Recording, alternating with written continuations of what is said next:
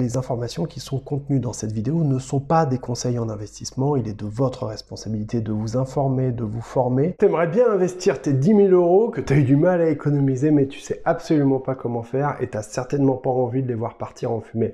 Eh bien, regarde bien la vidéo d'aujourd'hui parce que je vais tout expliquer, c'est parti.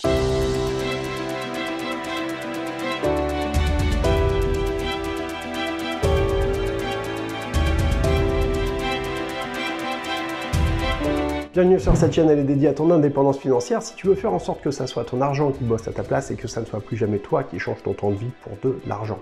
C'est facile à dire, mais dans la réalité, ça demande à monter en expérience, en savoir-faire, en expertise. Ça ne s'invente pas et Rome, elle s'est pas faite en un jour. En plus, ton argent, tes 10 000 euros, tu as certainement eu beaucoup de mal pour réussir à les gagner, donc tu n'as certainement pas envie de les voir fondre comme neige au soleil. Et pourtant, si tu n'investis pas, eh bien, c'est exactement ce qui se passe à cause du phénomène d'inflation. Tu sais, l'inflation, c'est ce qui fait que ben, les prix augmentent petit à petit au fur et à mesure du temps et que ton pouvoir d'achat, lui, va diminuer. À titre d'exemple, et je t'invite à aller sur l'excellent site euh, France Inflation pour faire tes simulations toi-même, mais à titre d'exemple, donc le, pouvoir d'achat équivalent à 10 000 euros en 2005, eh bien aujourd'hui ce serait 12 259 euros. Donc 12 259 euros aujourd'hui te permettent d'acheter les mêmes choses que 10 000 euros en 2005 il y a 16 ans. C'est ça l'inflation. Ça veut dire que si tu avais conservé ces 10 000 euros, tu aurais toujours 10 000 euros dans ton porte-monnaie, mais tu pourrais t'acheter beaucoup moins aujourd'hui avec que euh, en 2005. C'est malheureux, mais c'est pourtant une réalité. Donc investir, eh bien, c'est d'abord et avant tout une manière de protéger ton argent face à cette inflation, faire en sorte qu'il préserve de sa valeur il va augmenter un petit peu au fur et à mesure du temps, mais en vérité, il fait juste conserver de sa valeur. C'est vraiment ça qui est essentiel à comprendre. Alors, si tu ne l'as pas encore fait, dépêche-toi de vite aller télécharger le guide des techniques frugalistes, 80 pages de techniques, de conseils, de recommandations, ça va te permettre de faire des milliers d'euros d'économie et ça marche.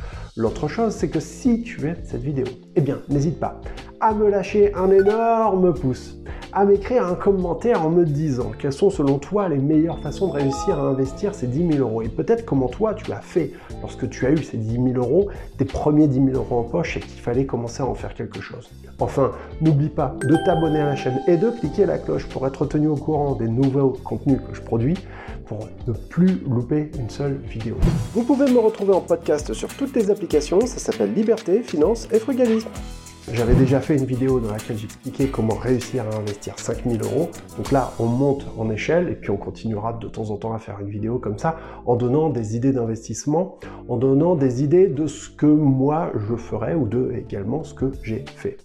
À savoir évidemment que euh, les, les choses que je dis dans ces vidéos ne tiennent pas lieu de, conseils en investissement. Je ne suis pas conseiller financier. Je parle de ce que je ferais ou de ce que j'ai fait.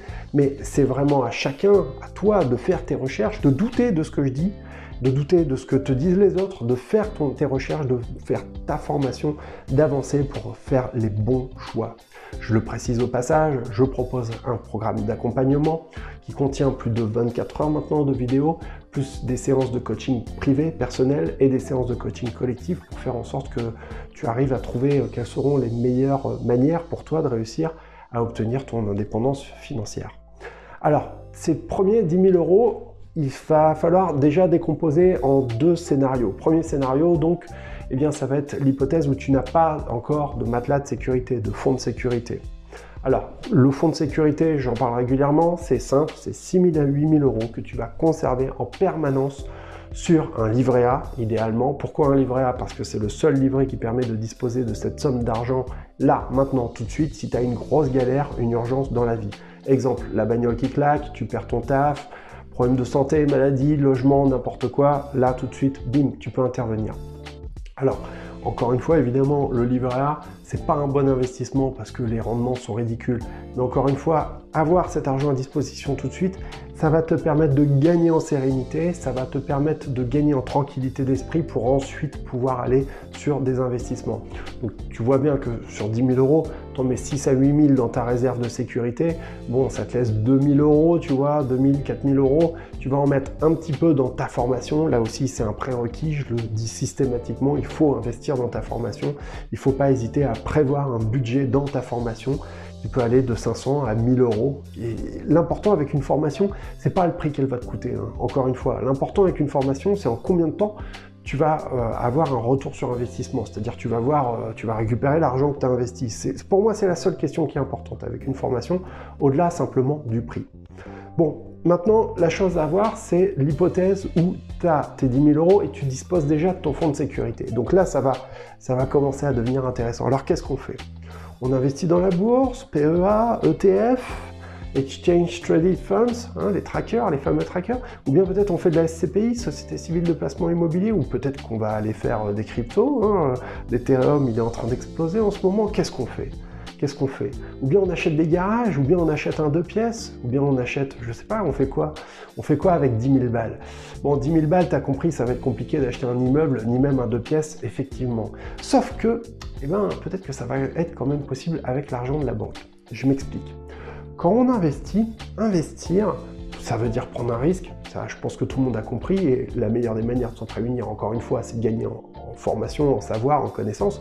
Mais investir, c'est surtout bloquer une somme d'argent dans un actif, idéalement. À savoir qu'un actif, c'est quelque chose qui produit de l'argent, qui produit de la valeur au fur et à mesure du temps, qui va t'enrichir, par opposition à un passif qui va perdre de sa valeur, qui va perdre de... Oui, qui ne produit pas de valeur en plus au fur et à mesure du temps. Exemple, une télé, un téléphone, une voiture. Les riches s'achètent des actifs, les pauvres s'achètent des passifs, et même des passifs à crédit. Donc si tu veux, c'est la double peine, hein, parce qu'ils rajoutent euh, un coût euh, au coût du passif. Bon, bref. Donc, Investir, investir, c'est acheter des passifs et bloquer une somme d'argent dedans. Et seulement le truc à comprendre, c'est que tu ne reverras ton argent, il est bloqué, tu le reverras qu'au moment où tu vas revendre ton actif. D'accord? Imagine, tu décides d'acheter, oh, j'en sais rien moi, un bitcoin, tu vois, une fraction de bitcoin, bah ouais, c'est cool, t'es content, t'as ton, as ton bitcoin, ouais, mais tu ne le reverras, ton argent, en fin de compte, qu'au moment de la revente.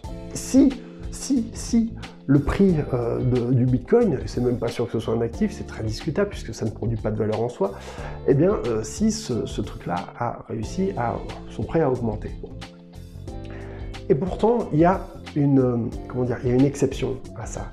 Il y a un investissement qui permet d'être réalisé sans nécessité d'y bloquer ton argent. C'est l'immobilier.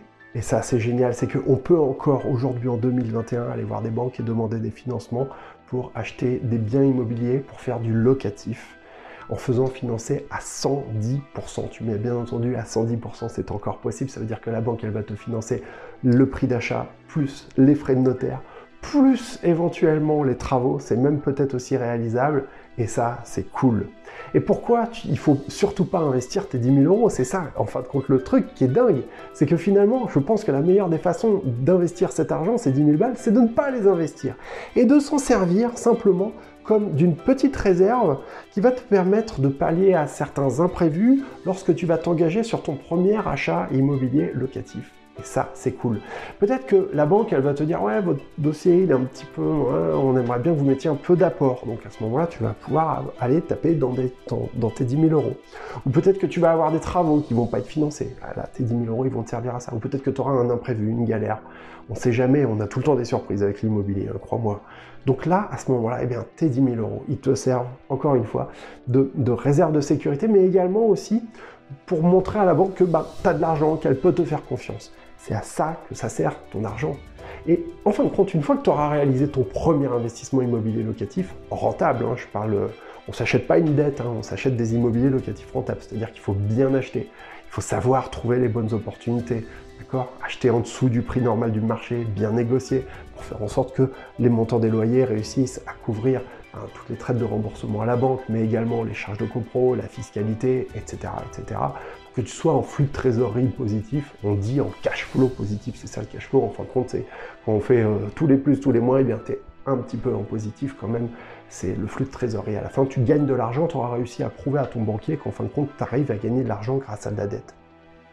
Tes 10 000 euros, eh bien, tu auras réussi à ne pas les investir et à t'en servir pour acheter un immobilier. Et ça, c'est génial. Une fois que tu auras réalisé ça, eh bien là, oui, peut-être tu pourras envisager d'aller probablement les mettre dans un je pense que c'est d'abord une excellente manière euh, de, euh, d'investir ton argent, peut-être euh, envisager à faire des ETF, tu vois, commencer à les mettre sur des ETF, Un ETF World, un émergent, bien combiné, ça permet d'avoir une belle représentation du, du marché mondial. C'est excellent, ça marche.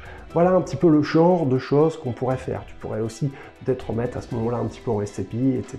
Mais encore une fois, la première des choses à faire, c'est euh, l'immobilier et de te servir de cet argent pour ne pas le dépenser. Et au contraire, de te servir de ton cash, en fin de compte, de cet argent pour l'investir dans tous les autres types d'actifs que tu ne pourrais pas normalement réussir à financer grâce à de la dette. C'est à ça que sert le cash. Ok? Alors, une dernière chose aussi que je précise, c'est que je vous recommande à tous de vite vous dépêcher euh, d'ouvrir un PEA, même si vous mettez euh, pas d'argent dessus ou même pas beaucoup d'argent dessus, euh, parce que le PEA, eh bien, au bout de 5 ans, eh tu vas juste payer la CSG et la CRDS. Donc pas d'impôt sur le revenu, sur les gains, sur les bénéfices. Donc l'idée c'est de prendre date le plus tôt, le plus vite possible. Même si tu le laisses dormir, tu auras le temps de t'en occuper plus tard. C'est pas nécessairement quelque chose qui va te coûter de l'argent euh, pour l'ouvrir. Il euh, faut voir au niveau des, brokers, comme on dit, des, banques qui vont proposer ce type de service, mais en général, vaut mieux euh, directement aller voir auprès des banques en ligne, puisque c'est celles qui permettent d'obtenir des frais de courtage qui sont extrêmement réduits. Je précise qu'on est chez les frugalistes, donc on essaye de faire attention à minimiser les coûts intermédiaire, puisque c'est ça qui va directement grappiller sur la rentabilité de ton investissement. D'accord? Voilà, j'espère que cette vidéo, elle t'a un petit peu éclairé, qu'elle t'a donné quelques pistes de choses que tu pourrais faire avec ton argent, avec tes 10 000 euros à savoir ne pas t'en servir. N'oublie pas non plus de t'en servir aussi pour investir dans ta formation, c'est essentiel. Encore une fois, c'est essentiel. Je serais incapable de te raconter tout ce que je suis en train de te dire aujourd'hui si moi-même j'avais pas fait des investissements dans ma formation à un moment donné. C'est vraiment très important que ça passe par la lecture, les blogs, les podcasts, que ça passe par également des, vrais formateurs que tu vas rémunérer, c'est quelque chose qui est essentiel. Voilà. Je te souhaite une excellente journée, je te dis à très bientôt. Merci, salut, ciao.